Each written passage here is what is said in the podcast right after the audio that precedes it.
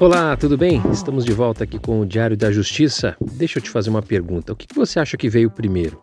A prisão como forma de cumprimento de uma pena ou a prisão provisória, aquela que é decretada durante o inquérito né, ou durante o processo?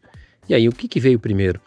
Então, segundo alguns autores do, do direito penal, lá na antiguidade as prisões serviam como lugares de custódia, ou seja, para ali eram levadas pessoas a fim de que fossem submetidas a coisas como tortura. Na Idade Média, também não se tinha a ideia da privação da liberdade como forma de, de pena. A pena era de, de mutilação, de morte, e as pessoas acusadas de violarem as leis eram mantidas presas para que fosse, ao final, aplicada essa pena. Ou seja, quando nem se pensava em lugares como penitenciárias, né, onde as pessoas iriam para cumprir a pena, já existia um instituto da prisão para garantir a aplicação da pena.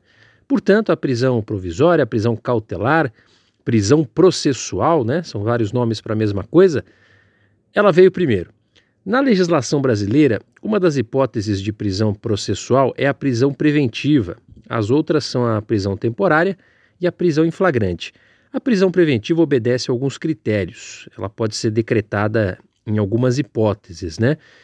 Como, por exemplo, a garantia da ordem pública, a garantia da ordem econômica, por conveniência da instrução criminal ou para assegurar a aplicação da lei penal.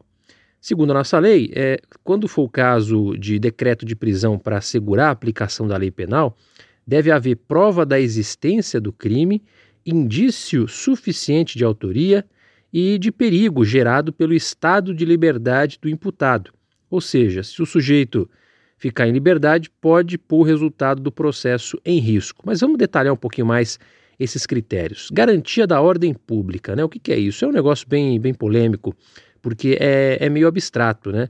Dá para pensar, por exemplo, em, em, um integrante de uma facção criminosa que, se não for mantido preso, pode vir a causar desordem social, é, roubo a banco, etc. Tem uma discussão interessante sobre se a gravidade do delito entraria nesse critério, né? Um crime muito grave, ele pode ensejar a prisão como garantia da ordem pública, né? Tem muito juiz e tribunal que entende isso, embora o STJ e o STF já tenham decidido que a gravidade do delito não é justificativa para, por si só para a decretação da prisão preventiva. Não pode o juiz, né, é, que decretar a prisão se basear genericamente na gravidade do crime. A gente ainda vai voltar a falar disso aqui no Diário da Justiça.